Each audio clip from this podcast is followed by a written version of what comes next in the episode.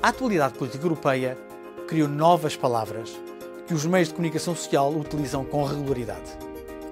Uma das mais recentes é o Brexit, que resulta da contração das palavras Britain e Exit para significar a saída do Reino Unido da União Europeia. Alguns dirigentes populistas noutros países querem seguir o exemplo britânico. O holandês Geert Wilders defende o Nexit, contração da palavra Netherlands, ou seja, Países Baixos, com exit, ou seja, a saída dos Países Baixos da União Europeia. Depois do referendo britânico, começou a referir-se o Brexit, contração da palavra Britain com regret, numa alusão aos ingleses que já se arrependeram de ter votado a favor do Brexit. Também se vulgarizou o Grexit, que resulta da contração das palavras Grécia e Exit.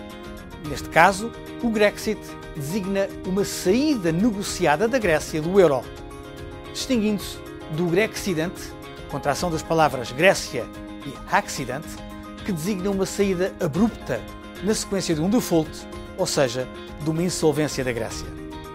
Pode encontrar estas e outras palavras em www.carloscoelho.eu dicionário.